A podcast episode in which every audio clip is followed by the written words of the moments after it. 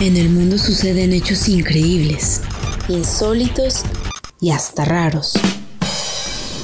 El notichoro. El notichoro.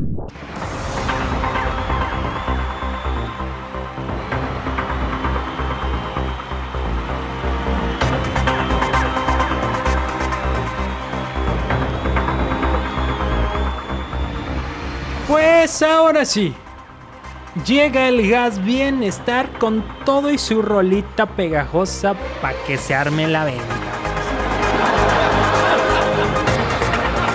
Una pareja va a pagarle a su hijo 600 mil pesos.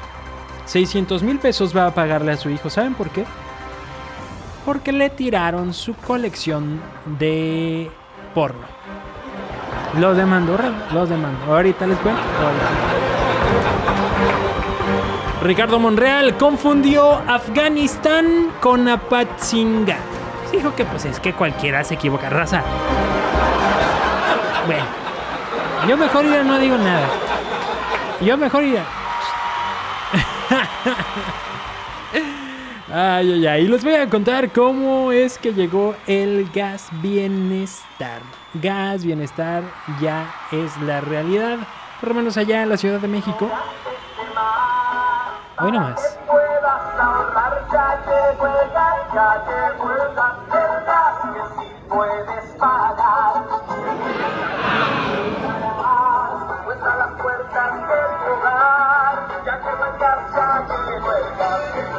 El gas que puedes pagar. Pues bueno, ya está en la venta. Raza, no es comercial, les estaba poniendo una prueba de cómo va a sonar acá el, ¿Quién sabe cuándo vaya a llegar aquí a Puerto Vallarta? Sí, tú córtame, Alex. Bien, como si es bien desesperada el Alejandro Olvera.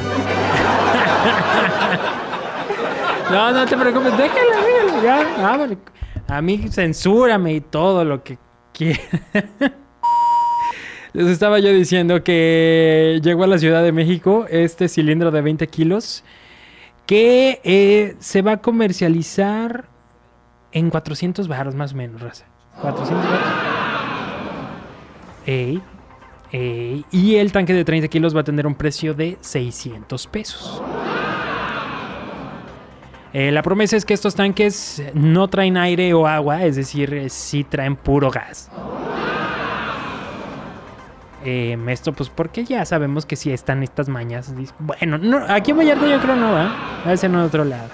A ser en otro lado. Pues ahí está, raza. La información en el Notichoro es neta. Ya está el gas bienestar por allá, por la CDMX.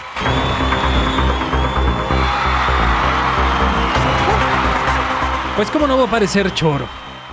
Le pagó una pareja a su hijo 600 mil pesos.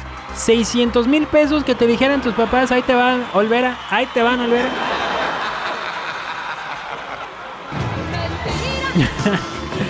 y es que un juez le ordenó a una pareja en Michigan, Estados Unidos, que le pagara 30.441 dólares, más de 600 mil pesos, más de 600 mil pesos, a su hijo adulto, pues porque eh, lo hicieron deshacerse de su amplia colección de porno. La decisión del juez eh, fue esta semana y se produjo ocho meses después de que David Werking, de, de 43 años, perdón, ganó una demanda contra sus padres. Werking alegó que sus padres no tenían derecho a votar su colección de películas, revistas y otros objetos.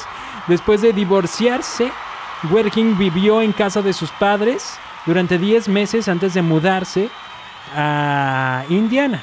El juez eh, se atuvo a la evaluación que fue fijada por un experto y los padres de Working deberán pagar, además de los 14.500 dólares, al abogado de su hijo, que son más de 290 mil pesos de abogado. Esto no era parte del trato. Y pues sí, se fue, se fumó y pues luego ya no tenía su colección y dijo, no, no, no, los voy a demandar y los demandó, Los demandó a sus, a sus propios padres. Ricardo Monreal confundió Afganistán con Apachingan. ¿Qué? Pues es que los empiezan con A, pues. Durante la reunión plenaria Eh, de Movimiento Regeneración Nacional Morena, el senador Ricardo Monreal confundió Afganistán con Apatzingán. Este error fue considerado por Ricardo Monreal como un pequeño resbalón, pues, porque pues es, es persona. Somos. ¿qué, ¿Qué dice la raza cuando se equivoca? Somos humanos. ¿Cómo no? También me equivoco. Todo comenzó cuando el secretario de Relaciones Exteriores, Marcelo Ebrard, habló durante la reunión plenaria sobre la política exterior. Posteriormente, Ebrard fue interrumpido por Monreal para pedirle al canciller que hablara del conflicto en Afganistán. No obstante, en vez de mencionar al país, dijo Apatzingán. ¡Habla del Apatzingán! el momento provocó cientos de risas entre los asistentes, por lo que de inmediato el senador Monreal justificó que ambos nombres se parecen. ¿Eh? Se parecen. A mí no, me- no se van a estar burlando de mí. Raza, es que no. Quedó. Quedó. Sí, claro. Finalmente Monreal remató diciendo que el estado de Michoacán era uno de los más bonitos, pero ese sería otro tema que se tocaría más adelante. Ah, pues ya, ¿cómo le comparas? Ah, no, y es que aparte dijo que la confusión se debía a que casi nunca lee y que quizá debería hacerlo más. O sea, todavía riégala más, ¿cómo te ayudas? Una mujer sentada en el baúl de un auto a toda velocidad estaba arrastrando una mezcladora de cemento. Sí, mezcladora de cemento. Ay, ay. Se lo dimos a conocer en la que bueno de hace algunos días. Tano Elizalde se va a casar con la viuda de su primo Valentín Elizalde. Ay, todo quedó entre familia. Mono enseña cómo usar el cubrebocas para los que lo traen en la papada.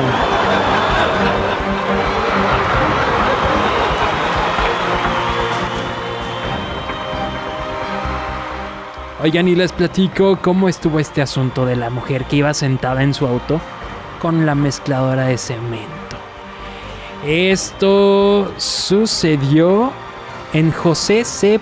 Paz, ahí en el distrito ubicado de la zona noreste de Gran Buenos Aires. Esta situación ocurrió, pues estaba una mujer sentada en el baúl de un auto, o sea, como en la cajuela, eh, trasladando una mezcladora de cemento por la calle principal.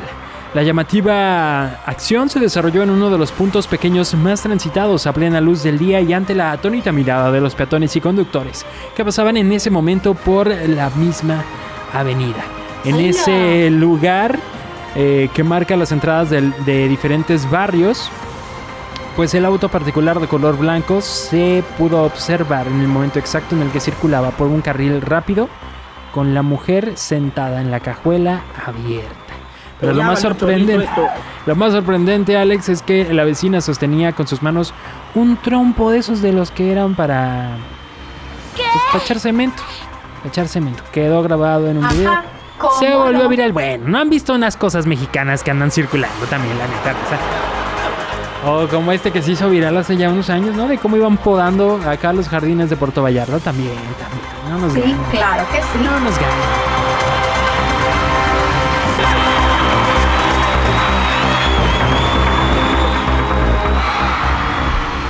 Pues le van a consolar a la viuda de Valentín Elizalde. Resulta ser que su primo Tano Elizalde pues se va a casar con ella. Se va a casar con ella. Hay quienes lo están viendo como una traición. Pero pues no sé, no sé. Cada quien, ¿usted qué piensa? Se lo voy a platicar, ahí le va. Este 25 de noviembre ya se cumplen 15 años del trágico asesinato del cantante Valentín Elizalde, el conocido Gallo de Oro. Y fue durante el 2020 cuando el nombre de Valentín Elizalde volvió a sonar luego de que señalaran a su primo Tano de ser quien puso al cantante eh, para que fuera atacado. Además de las acusaciones en su contra, el primo del famoso Gallo de Oro ha causado gran polémica, pues actualmente sostiene una relación sentimental con la ex esposa de Valentín Elizalde. Y es que en una entrevista para un programa de televisión, Tano dejó claro que él no tuvo nada que ver con el ataque hacia su primo Valentín, a quien llegó a querer como un hermano, dijo. Por otra parte, reveló que está muy próximo a casarse con Ga- Gabriela Sabag, quien fuera la esposa de Valentín Elizalde, asegurando que ya tienen hasta la lista de invitados para su unión matrimonial. ¿Cómo la ven? ¿No te da vergüenza? No, pues, pues no le dio vergüenza, raza, no le dio vergüenza. A quien sí le da vergüenza, o les debería de dar, es a la raza que trae mal el cubreboca. O que dicen, es que mira, déjame te hablo y se lo bajan. Pues el chiste es que te detenga ahí todas las saliva. O sea, no, no sirve si te lo bajas. Ay, ¿qué les digo? Bueno, pues recientemente se dio a conocer un video donde un pequeño mono araña encuentra un tapabocas en la calle y como si supiera de qué se trataba, se lo coloca y se lo coloca de manera correcta, aunque pues el cubrebocas se le tapó toda la cara, la neta. Pues sí, pobre mono araña pues, tiene la cara chiquita, pues. Está como los morros cuando les ponen el cubrebocas de la gente grande, pues, pues no, parece máscara, ¿no? Bueno, ante el asombro de los testigos, este primate se puso y se quitó el cubreboca una y otra vez con la intención de colocarlo como se debe para que la gente viera cómo se debe de hacer. No hay datos que hagan referencia sobre la fecha o el lugar donde fue grabado este video. Lo que sí es que estas imágenes están causando revuelo en las redes sociales. Y hasta aquí ha llegado el notichoro de esta semana y de este día.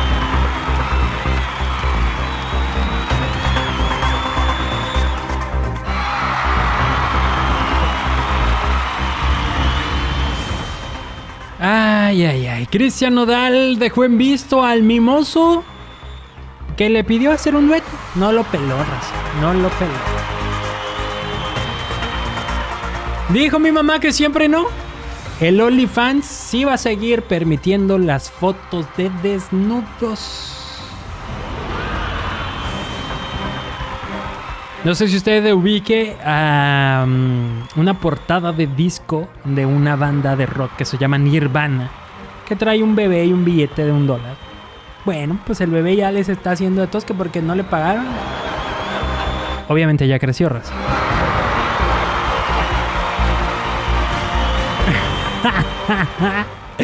Se alburean a Fernández Noroña y pues no se dio cuenta, quedó. ¿Por qué andan haciendo eso, Raza? Ah. Bueno, pues les platico cómo estuvo. Resulta que Luis Antonio López Flores, mejor conocido como el mimoso ex vocalista de la banda El Recodo, que por cierto es uno de los cantantes que son queridos en el regional mexicano, que ya tienen bastante tiempo, una trayectoria amplia. Y pues bueno, parece que dijo, oigan, pues yo tengo ganas de hacer un dueto. Ya ven que andan muchos duetos y muchas colaboraciones. Pues el mimoso usó las redes sociales para pedirle a Cristian Odal hacer un dueto. Sin embargo, quedó. Quedó. No le contestaron y ante ello los internautas han criticado la indiferencia de Cristian Nodal y también han regañado al mimoso por pedirle el favor a alguien, pues que ya se anda como que cotizando. Por raza le, le salió caro el anillo. El que le dio a Belinda. eh. O uno de los que a lo mejor le ha dado varios. Bueno, todo comenzó cuando el mimoso exhibió en Instagram la petición que le hizo a Cristian Nodal vía Messenger para hacer un dueto.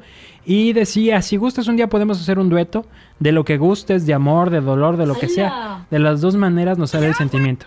Yo aquí estoy listo cuando gustes. Y pues nada, nada de nada.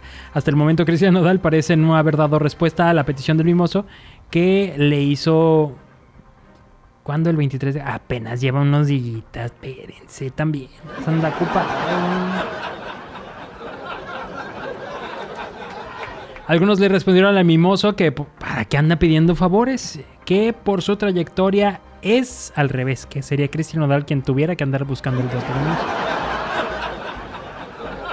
Ah. A veces la trayectoria ya no lo es todo. Eh, eh. Al grupo, ey, el bebé este lo demandó. Lo demandó. El disco se llamó Nevermind y fue lanzado en 1991 con un éxito de ventas. Y es por ello que ahora resulta que el joven, ahora joven, en ese momento era un bebecillo, que estaba expuesto, solicitó que le paguen daños que le ha causado la distribución de la foto y que ya no se siga comercializando la famosa toma sin su consentimiento. Sí, claro que sí. Ujú. Em, dijeron, me tomaron una foto cuando tenía un año y eso provocó que no estudiara y que cuando fuera adulto me acordara de la foto y no tuviera para salir y no me atreviera a salir de vacaciones.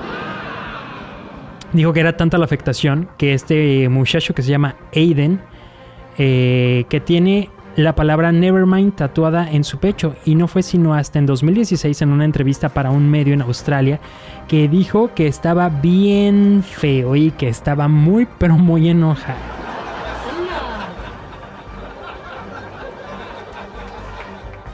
Pero pues hace cinco años hasta trató de recrear la fotografía. O sea, como que está viendo la forma de sacar el barro. La neta, raza, pues. Pues digo. Sí, ya es una de las portadas más famosas. Porque es famoso. Esta portada, hasta los Simpsons sacaron una con el Bart y todo. Tran, tran. Pues hablando de Bart Simpson, les traigo una que parece sacada de los Simpsons. Resulta que a Noroña, a Fernández Noroña, lo alburearon, lo alburearon, raza, como luego me andan albureando aquí. Fue en un momento en el que el legislador eh, estaba en una como transmisión en vivo y le dijeron, oye, pues puedes mandar un saludo y ya sabe. Resulta que le dijeron que pues un saludo para Francisco Ledesma y tenía otro apellido, ¿no? Madas. Y pues cayó, redondito, redondito. Dijo, hoy mi abuelito cumple 84 años, mándale un saludo al doctor Francisco Ledesma y a la familia. Tan, taran, tan, tan. Qué feo, raza. Qué feo. El podcast de Checo. podcast de Checo. Dale play en Spotify, TuneIn, Apple Podcast. iHeartRadio Y muchos más.